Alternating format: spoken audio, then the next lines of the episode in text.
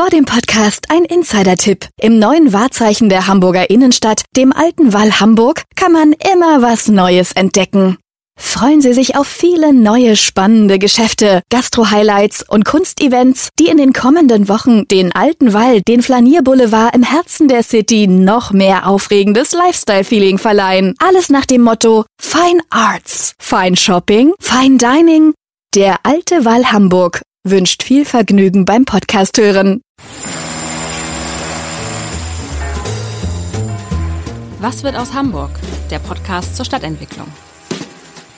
Hallo, moin, moin und herzlich willkommen. Mein Name ist Matthias Iken und heute geht es um Denkmalschutz. Bei mir ist das Mitglied im Vorstand der Hamburgischen Architektenkammer, des Kuratoriums Stiftung Denkmalpflege und Vorsitzende des Denkmalrates der Hansestadt. Alles natürlich in einem. 2006 gründete sie mit Horst von Bassewitz das Büro B und Z Architekten. Arbeitsschwerpunkte dieses Büros waren die Altbausanierung, und der Denkmalschutz. Jetzt wissen alle, wer bei mir ist. Bei mir ist Anna-Katharina Zülch. Frau Zülch, schön, dass Sie da sind. Ja, hallo, ich freue mich. Guten Morgen. Ja, die Anmoderation war schon etwas länger, weil wir wollten ja auch den Leuten erzählen, was sie alles schon gemacht haben. Und von daher haben Sie sicher auch einen ganz besonderen Blick auf unsere Stadt. Und deshalb zum Einstieg als Lockerungsübung die fünf Fragen. Ihre Lieblingsstadt? Meine Lieblingsstadt ist, äh, wenn ich ehrlich bin, erst Rio und dann Berlin.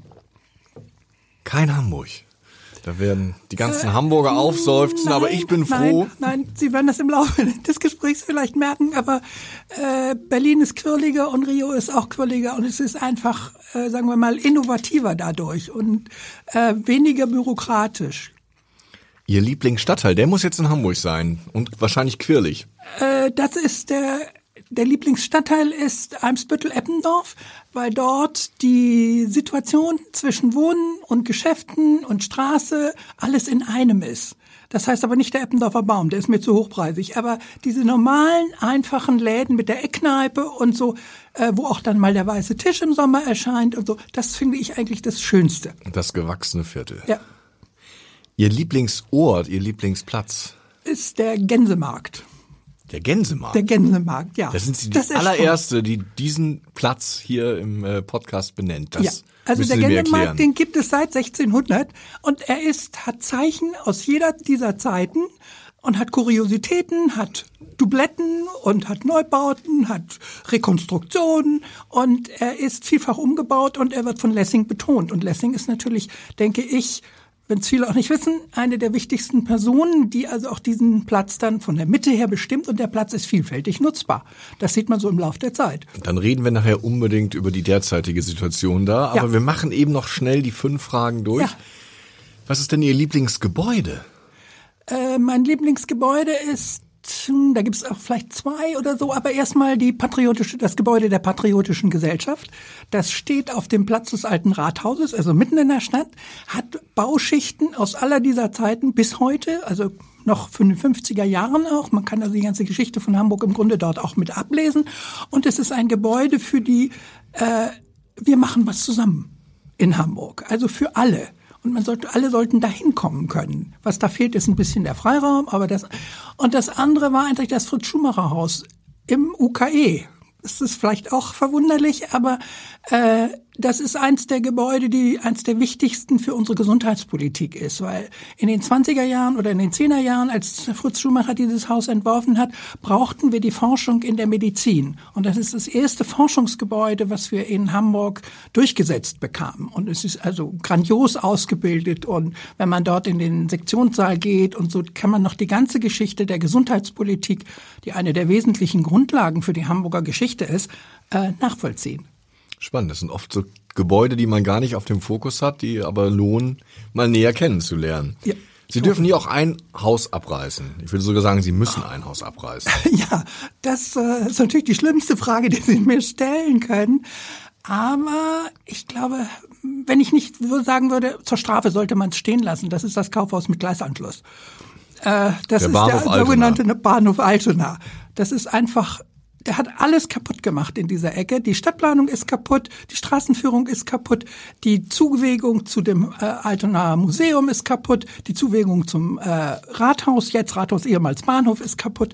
Und der die ganze Ecke ist eigentlich durch diesen albernen Bahnhof in ihrer Entwicklung gestört worden. Sie kennen wahrscheinlich noch den alten Bahnhof, oder? Ich, ja, ja, aber pff, das ist schon sehr lange her, nicht? Aber ich kenne ihn natürlich noch. Und es gab ja nicht unbedingt den Zwang, wenn man nicht immer diese Kaufhausidee hätte, gehabt hätte oder Investoren als äh, von den Kaufhäusern, dann hätte man das auch stehen lassen können. Ja, hätte man heute äh, sicher stehen gelassen, aber damals musste irgendwie alles weg, was nach früher aussah. Ist das so das Gebäude, wenn man so irgendwie alte Hamburg-Bücher wälzt, hat man ja bei vielen das Gefühl, mein Gott, warum musste das abgerissen werden? Weil vieles wurde ja gar nicht zerstört und nur wenig zerstört und fiel dann so dieser Wiederaufbau. Ja, nach dem Krieg mehr abgerissen als im Opfer. Krieg kaputt. Ne? Gibt es da so ein Gebäude, das Sie besonders vermissen? Die, das habe ich jetzt akustisch nicht verstanden. Gibt es ein Gebäude, das Sie besonders vermissen, was Sie für besonders äh, ja, die City ärgerlich halte? Das ist eine relativ äh, frische Sünde. Das ist eine ganz frische Sünde, die aber eine wirklich sehr komplette Sünde ist. Auch die Allianz Hochhaus, finde ich, äh, hätte man entwickeln können. Äh, und die haben einfach auch die Stadtplanung kaputt gemacht. Und die Stadtplanung gegenüber dem Konturhausviertel ist einfach durch solche eine Barriere und dann noch eine Barriere in Rot und die man eigentlich keine, also wirklich als Barriere gebildet hat, was ja die City-Hofhäuser nicht waren, da sie sehr viel durchlässiger waren, ist das einfach für mich, ist ein Unding. Das Problem des Cityhofs war ja, dass ähm, zu viele Menschen, glaube ich, nicht verstanden haben, ja. was damals dort entstanden ist. Die Idee, die dahinter steckte. Der Aufbruch auch in eine neue Zeit, diese weißen Gebäude, dann auch, muss man sagen, diese Verhunzung der Hochhäuser durch ja, diese später angebrachten Platten. Ja, das war, aber ich denke, das ist ein Versagen der Hamburger Behörden auch gewesen, denn diese Platten, diese Leckerplatten, die dort gebaut wurden, waren ja nach dem Vorbild äh, des Hanseviertels in Berlin. Dort, ich habe mir die Häuser angeguckt in Berlin, sind das tipptopp in Ordnung mit den Oberflächen. Hier hat man gesagt, oh, das gibt eine günstigere Firma, irgendwo in Schleswig-Holstein, kleinere Firma, die macht das günstiger, dann machen wir das. Aber das war nach zwei Jahren, waren die Platten dann eben nicht mehr in Ordnung. Und waren grau und schimmelig und dreckig und dann ja, steckte man graues Eternit davor, was natürlich dann auch noch die nächste Sünde war. Nicht? Und damit verhindert man eine Entwicklung dieser wunderschönen weißen Gebäude. Und das war bei der Allianz im Grunde genauso, denn die Allianz war unten völlig offen. Äh, man konnte durchgehen, man konnte zu Nikolai durchgehen, zu der Kirche dort durchgehen, zu dem wunderschönen kleinen Kirchenraum, also dieser Kapelle auch, durchgehen. Und das wurde dann im Laufe der Zeit, hat man immer gesagt, ja, die Flächen brauchen wir, die Flächen brauchen wir. Und dann hat man das zugemacht und dann musste da keiner mehr durch. Und dann, ja, wenn ich nicht mehr durch muss, dann lebt das nicht mehr. Ist das, das eigentlich immer die Strategie, wenn man ein Gebäude wirklich loswerden will, lässt man es erstmal verrotten, ja. verfallen und und zubauen. Genau und kann es nicht mehr nutzen und ja. dann sagt irgendwann jeder, ach Mensch, das kann ja weg. Ja, das ist auch mit, wenn man die Räume, wenn es größere Räume waren, immer in kleinere Räume umgebaut hat und dann Flure unendlich da reingezaubert hat, was sicher für eine Zeit lang richtig ist, aber dann muss man sie auch mal wieder wegnehmen können. Obwohl das Allianzgebäude, wir sind jetzt ja hier quasi äh, Nachbarn, ja. das war schon, muss man sagen, einfach zu groß für diesen städtischen Raum, oder? Ja, aber es gab ja eine Lösung, wie man das hätte verbessern können. Ich meine, es war angepasst in den äußeren viergeschossigen äh, Randbauten im Grunde, die Bürobauten, und dann gab es diesen Hochhausturm, den eigentlich die wenigsten kennen. Die meisten sagen nur, das stand da so am Rand oder war voll oder sie haben es gar nicht gesehen. Das gibt's auch ganz viele. Und man hätte dort, wenn man einen Lichtgraben in diese Bürogroßräume reingemacht hätte, was auch das Denkmalschutzamt damals erlaubt hätte, dann hätte man wunderbare Büroräume, um einen wunderbaren Innenhof gehabt, der ja unten gewesen war und den hätte man damit wieder verbinden können.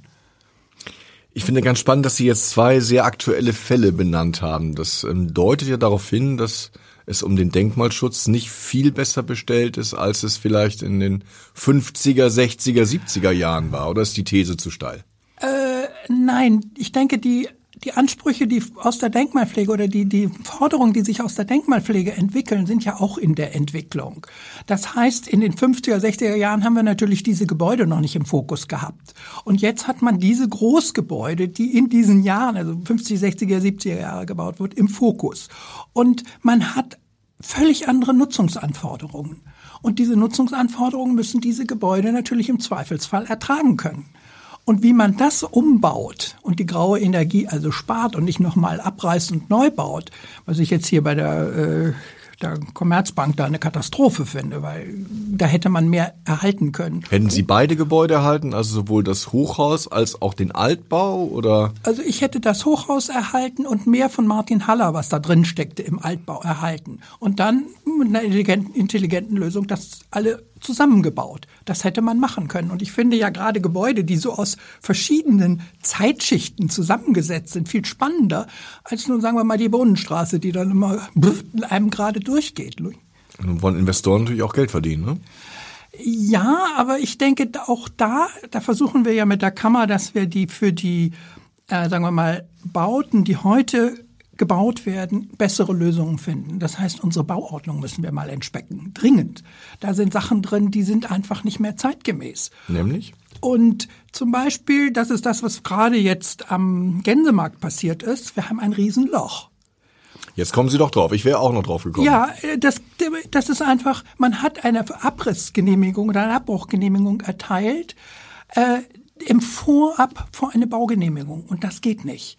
Ist das der, der Kardinalfehler eigentlich? Weil ja. ich das fürchte, das war nicht der letzte Abriss, wo dann erstmal eine langjährige Brache entsteht. Wir ja. haben es ja auch. Ähm, Aber eine Elbchaussee überall gibt's Wollte ich gerade sagen. In der Stadt auch an anderen Plätzen, ja. auch im Spielbudenplatz, auch wenn es da ja. noch ein bisschen anders war. Also beim Abreißen sind wir sehr, sehr schnell, beim Aufbauen dann nicht ganz so schnell. Nee, äh, ich meine, es wird vielleicht jetzt besser dadurch, dass, sagen wir mal, der Markt äh, der oder der, der Markt der Handwerker sich etwas verbessert weil die großen Gebäude nicht mehr so laufen und dann kommen die Handwerker wieder auf die kleineren Gebäude und hätten da also der ganze sogenannte Mittelstand äh, wäre dann wieder besser bedienbar. Der wäre ja im Augenblick überhaupt nicht bedienbar. Der einfache Wohnungsbau, das war eine oder ist eine Katastrophe einfach wegen der Kosten auch. Ne?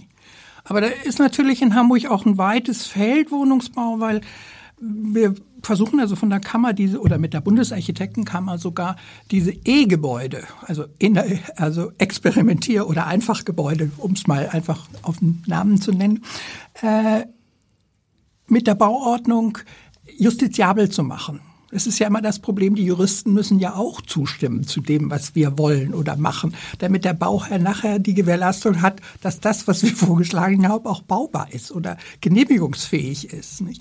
Und zum Beispiel auch, dass man Gebäude genehmigungsfähig macht, die schon mal genehmigt wurden in ihrer Zeit.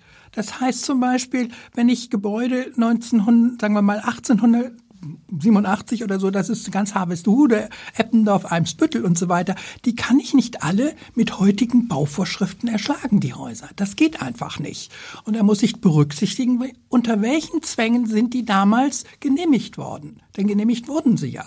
Wollte ich gerade sagen, mit dem Trittschutz zum Beispiel. Ich habe lange Zeit in einer Gründerzeitwohnung gewohnt ähm, könnte man heute wahrscheinlich nicht mehr bauen. Da würde der Teufel los sein. Richtig. Da hat man jeden Nachbarn husten und niesen hören. Ja, diese Aber ganzen es war trotzdem wunderschön. Ja, und es ist ja nicht so, dass jetzt jeder dort auszieht. Die ziehen noch nicht ganz alle aus. Es ist halt einfach anders laut.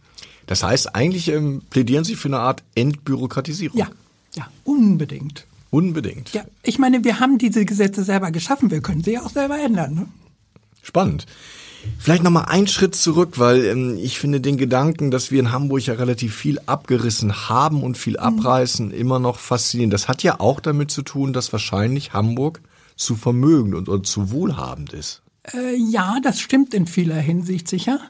Und dass Hamburg natürlich auch eine attraktive Stadt für Investoren ist. Äh, das ist ja nicht, dass das Geld hier in Hamburg liegt, sondern es ist einfach das Geld, was Investoren äh, hier einsetzen, die auch, weiß ich, in New York oder in München oder in, in Berlin sitzen. Es sind ja nicht unbedingt die Hamburger, die hier bauen. Nur teilweise. Ja, genau. Und im Augenblick ist es, äh, äh, ich meine, Hamburg ist dann eine attraktive Stadt, denke ich, ist auch ein ganz wichtiger Aspekt, muss es auch bleiben. Aber wir dürfen Hamburg dann auch nicht kaputt machen, indem wir so eine beliebige Belanglosigkeit irgendwo hinstellen sondern es muss dann attraktiv bleiben. Und gerade so diese Gebäude, deswegen liebe ich den Gänsemarkt so, wenn man da hinguckt, da ist jedes Gebäude irgendwie anders und schräg und was ist aufgestockt und da gibt es die Vergleiche von Aufstockungen und das eine mit Denkmalschutz, das andere ohne Denkmalschutz. Also man kann sich auf den, ich habe das mal gemacht, mich zwei Stunden mit einer Gruppe von Menschen auf den Gänsemarkt gestellt und habe gesagt, ich erzähle euch einfach nur mal was von diesen Häusern.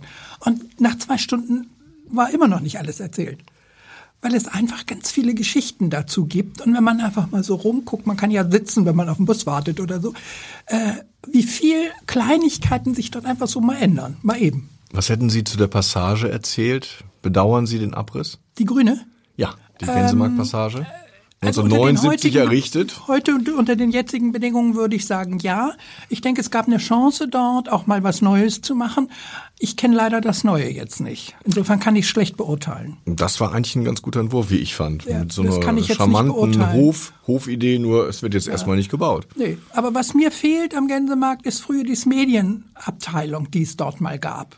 Die Kinos. Denn Kinos und Zeitungen. Es gab das Abendblatt, war am Gänsemarkt. Ja, ich erinnere mich. Und also da er- erinnere ich mich auch nur von Fotos, aber ja, und das war spannend, weil man dorthin lief und kamen viele Leute raus, holten sich eben mal ihre Zeitung und das fehlt so ein bisschen jetzt an der Ecke. Und es ist ja auch so, Läden, die nach draußen wirken, weil die Leute von draußen nur vorne einkaufen und nicht durch eine Passage weglaufen, ist ja auch was anderes. Das muss man, denke ich, bei so Plätzen aufpassen, dass die Leute nicht immer durch Passagen entwitschen können. ja, der- der Platz hat seine ganze Großstädtigkeit eigentlich verloren, finde ja, ich. ja, obwohl er Also- eigentlich nie großstädtisch war in der Form, aber, Aber er war zumindest äh, einer der lebendigsten ja, Plätze der Stadt. richtig. Ja, war Und ja. ähm, das ist Ja. heute auch mehr oder Ja, weniger. und weg. das Weil das ja- stimmt. Also früher gab es nicht, dass ich jetzt McDonald's da attraktiv finde, aber da waren junge Menschen. Durch das Kino Ja, war ein ständiges richtig. Kommen und Gehen. Ja. Am Abend war der Ja. Platz voll. Ja, genau. Ist und das ist das, was jetzt so ein bisschen fehlt. Aber da sind wir natürlich schon an einem Punkt angelangt, ähm, der jetzt auch über den Denkmalschutz hinausführt. Ich meine, die Innenstädte insgesamt stehen ja vor großen Herausforderungen. Ja, richtig. Äh, das ist das Thema der Warenhäuser. Wir haben ja beim Lodders, äh, mit der Rudolf Lodders Stiftung einen Wettbewerb gemacht gehabt, der, denke ich, so ganz gute Ergebnisse gebracht hat, auch um zu zeigen, was kann man mit diesen Warenhäusern machen. Und es gab, weiß nicht, vor zwei oder drei Tagen ein langes Interview irgendwo, äh, was man eigentlich mit Warenhäusern machen kann und warum jetzt die alle wegfallen sollen. Und die Leute sagten alle, wir brauchen aber noch mal ein Kaufhaus. Das, die Kauf- oder die Warenhäuser müssen sich innen ändern. Die Warenhäuser brauchen wir, aber sie dürfen nicht mehr so funktionieren wie bisher. Das heißt, ich habe hundertmal dasselbe T-Shirt oder so, sondern die Leute gehen dahin, um unterhalten zu werden. Das ist ein Ort, wo man sich wohlfühlen soll und wo man lang flanieren kann und sagen kann, oh, guck mal, das kenne ich noch nicht und das kann ich ja mal anprobieren oder so. Selbst wenn man es dann nachher im Internet bestellt bei dieser Firma, dann ist ja der Effekt im Grunde derselbe. Der Mensch hat das T-Shirt gekauft, obwohl er es nicht vor Ort gekauft hat.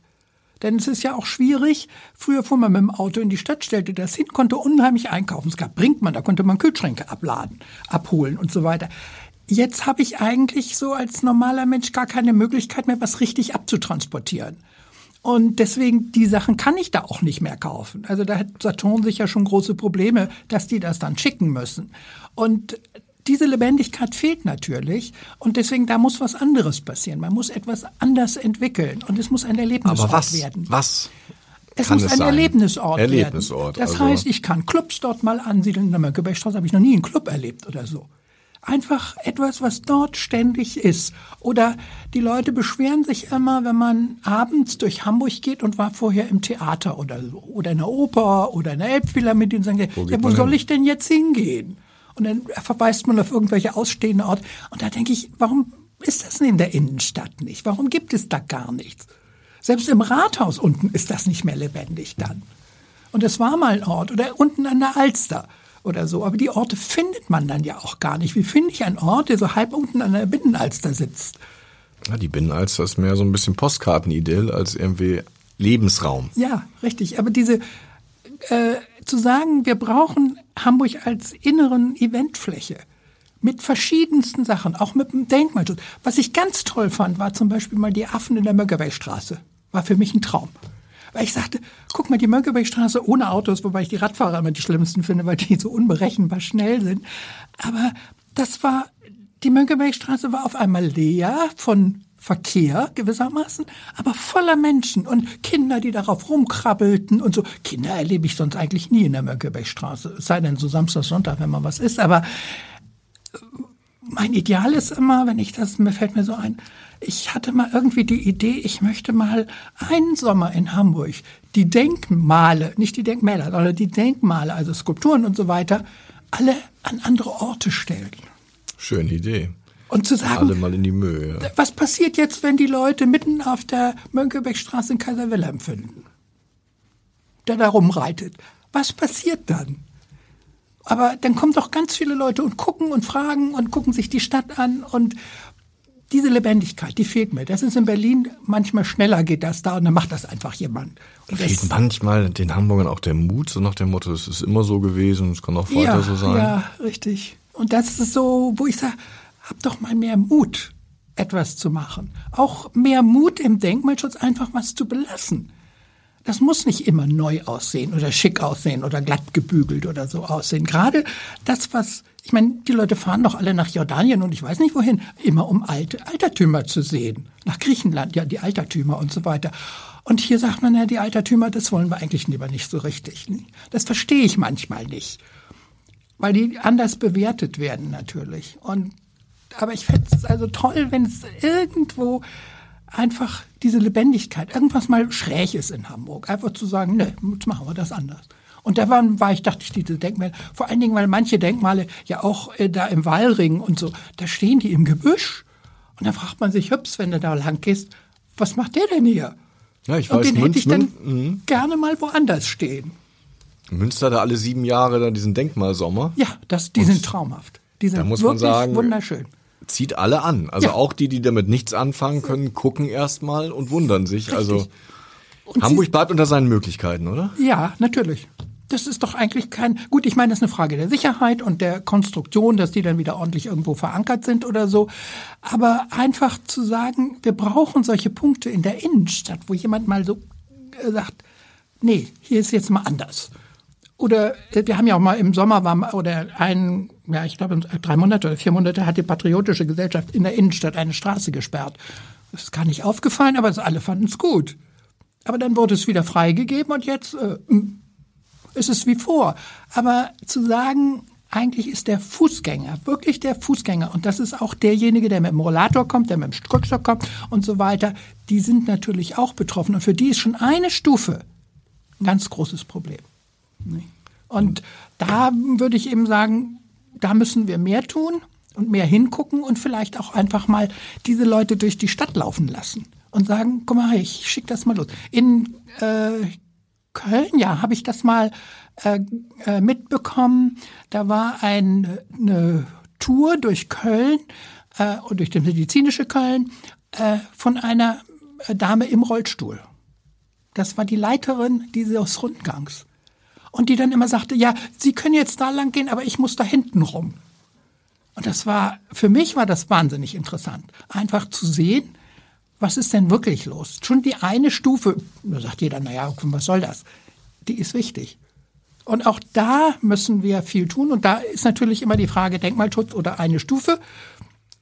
Da gibt es eine Einzelfallentscheidung oder können wir die Stufe irgendwie verändern, da- dass sie kleine Rampe wird oder gar nicht mehr da ist oder was auch immer.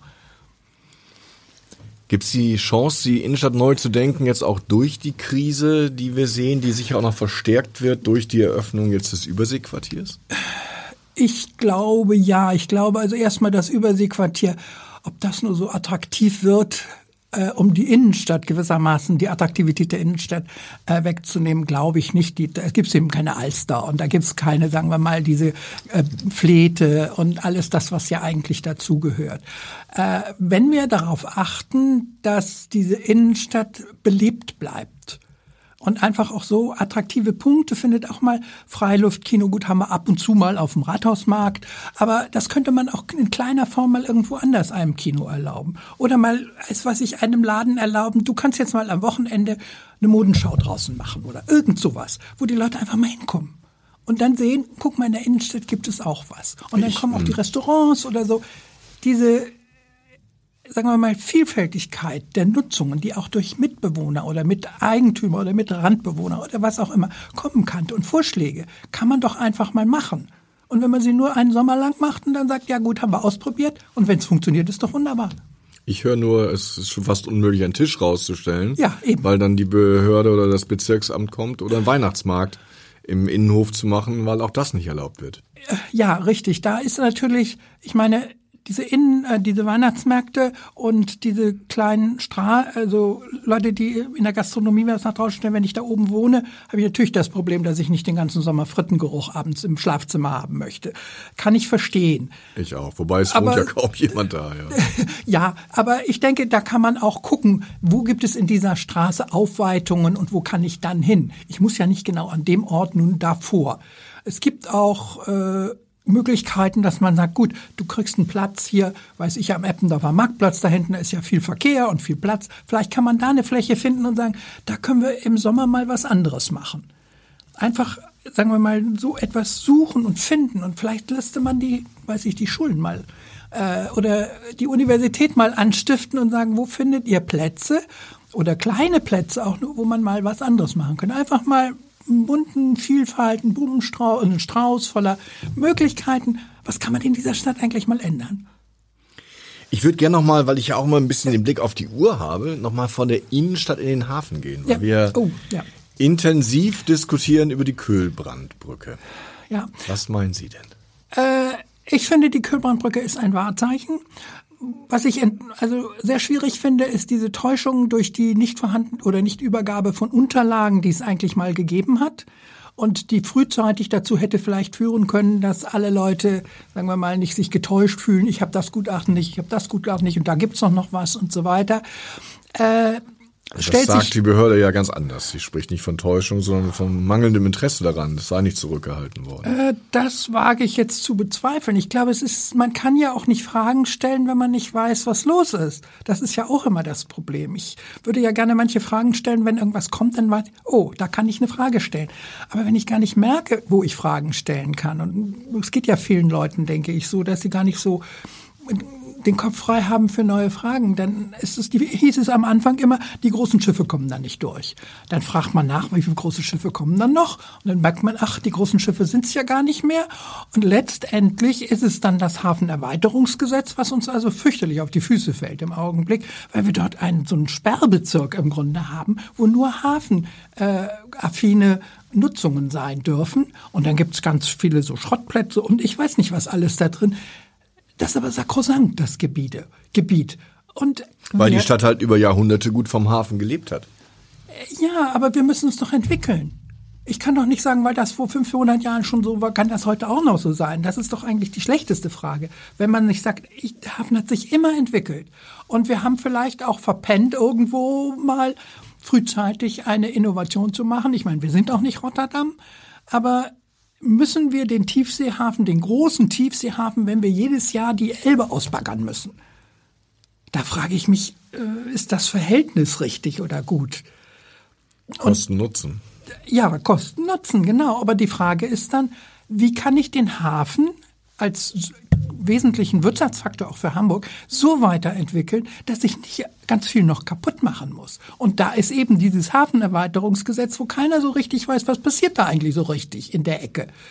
Darüber sollte man reden und sagen, können wir da irgendwas machen? Können wir da Wohnungsbau machen, anstatt nun irgendwo noch 16 Hektar Bäume abzureißen? Oder Also Sie wären auch dafür, einzelne Bereiche aus dem Hafenentwicklungsplan rauszunehmen Richtig. und die auch der Bebauung.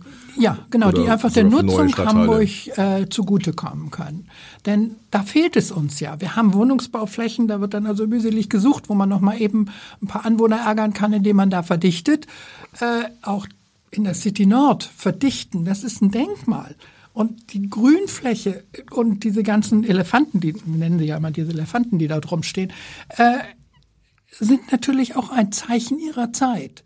Müssen alle Aber es geändert funktioniert ja nicht mehr. Also das werden. Nein, ich. die müssen geändert werden. Die City Nord, also so, so interessant sie auch ist architektonisch, sie hat einfach nicht funktioniert. Nee, das ist richtig. Aber man hat sie dann auch zugebaut an einer Ecke. Und diese Zubauung an der Ecke da, wo, also, weiß ich, so Betonbauten so rumstehen, ist nicht die, nicht nicht, besser, die ne? Post. Aber äh, da könnte man natürlich sagen, da können wir mal ein bisschen wegnehmen und auch wieder rein oder auffüttern. Aber dass man den zentralen Grünzug nun verändert und diese, ich meine, diese Brücken, ich habe da Texaco mitgebaut, äh, die Brücken haben wir nie benutzt, aber das lag daran, weil wir die Autos benutzt haben. Die Autos fahren unten. Das ist natürlich jetzt vielleicht was anderes, weil die Autos in der Form, gut, die haben alle Tiefgaragenplätze. Das ist das auch das Problem dann, da muss man sagen muss, jeder Arbeitsplatz hatte einen Tiefgaragenplatz. Da kann man prima hinkommen. Wunderbar. Die autogerechte Stadt, ja. Die autogerechte Stadt. Obwohl es eigentlich schon sehr später war dafür. Aber die autogerechte Stadt war es immer noch. Und das muss man vielleicht ändern. Aber den zentralen Grünzug deswegen zu verändern. Ich meine, man kann auf den, bei den Gebäuden einiges, sagen wir mal, verändern. Aber das Nachverdichten, es gibt ein ganz schlimmes Beispiel für eine Nachverdichtung, ist hier bei dem ehemaligen Margarine-Hochhaus oder dann hieß es Empo, jetzt heißt es Emporio. Äh, da ist ja so ein, so ein Hotel Das alte Unilever-Haus. Das, das werden wahrscheinlich die meisten ja, Hamburger unter dem Namen kennen. Genau, ja, die meisten kennen es unter dem Namen. Äh, da ist ja so ein Hotel drum gewickelt worden. Und das ist dann noch zwei Geschosse aufgestockt worden. Aber wenn man jetzt am Karl-Muck-Platz steht, dann ist dieses Hochhaus völlig deformiert. Weil dieses schlanke, hohe Haus sieht man nicht mehr. Man hat oben so einen Streifen über dem, äh, über dem, Ho über dem Hotel. Und das ist nicht mehr das Hochhaus, wo man auch unten durchgucken konnte. Man durfte das unten nicht zubauen. Da durften nur Glasflächen sein und so weiter, außer die Kernfläche, die natürlich konstruktiv aus Beton sein musste. Aber äh, und dann steht da der Flügelstern. Das ist jetzt alles so beliebig irgendwo in die Enge getrieben. Und das Wie auch die Ost-West-Straße, die ja ursprünglich aus Solitären bestand und inzwischen äh, quasi Zugebauung hat. Ja, richtig. Aber die Ost-West-Straße, da hat man, denke ich auch, das war ja eine geschlängelte Linie. Es war keine gerade Achse oder so, sondern eine geschlängelte Linie. Und in jedem Bogen fuhr man auf einen Kirchturm zu. Und wenn man das zubaut, ist auch das, ja, die Straße dicht. Und die Akustik ist natürlich auch in so einer Straße, wenn man die zubaut, eine völlig andere, als wenn man immer große, breite Schneisen noch hat, wo man durchguckt. Ne? Das heißt ja nicht, dass man nicht direkt, äh, dass man da nicht bauen darf, sondern nicht direkt an der Straße, sondern dann etwas zurückgezogen, hofweise und was. Gibt ja viele Möglichkeiten. Ne?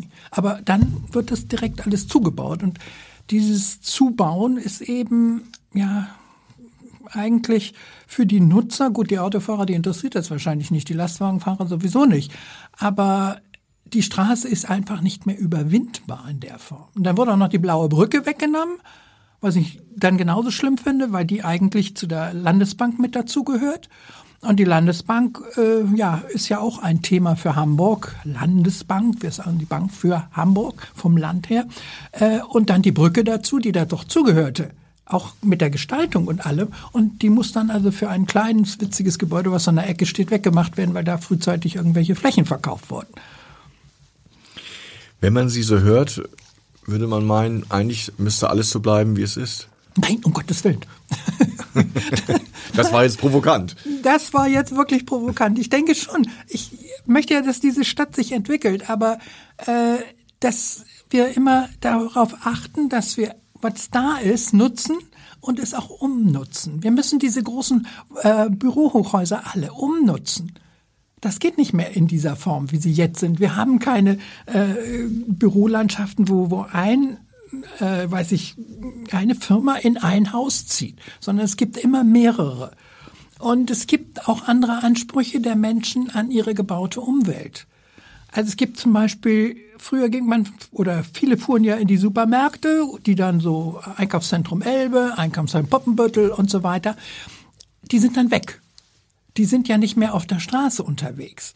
Und wenn die heute da können Sie mit dem Auto hinfahren, ist auch gut und richtig, sollen Sie auch da irgendwo draußen im Grünen können Sie bleiben. Aber die Leute, die in die Innenstadt kommen, wollen ja was erleben. Den Rest können Sie online kaufen. Und dieses Erleben möglich zu machen, eben mit einfach Attraktionen, die es da gibt. Auch das Theater kann doch mal im Sommer draußen spielen.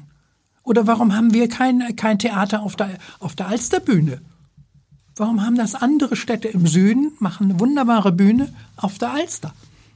Könnten wir auch machen. Also insofern, die Entwicklung, denke ich, müssen wir machen, aber wir müssen nicht deswegen Häuser abreißen. Und schon gar keine Denkmäler abreißen. Ja, vielen Dank. Unsere Zeit ist schon um. Ich finde viele Anregungen, viele Ideen. Die Stadt kann sie gebrauchen. Vielen Dank, Frau Zülch, dass ja, Sie dabei waren. Hat Spaß gemacht. Vielen Dank. Weitere Podcasts vom Hamburger Abendblatt finden Sie auf abendblatt.de slash podcast.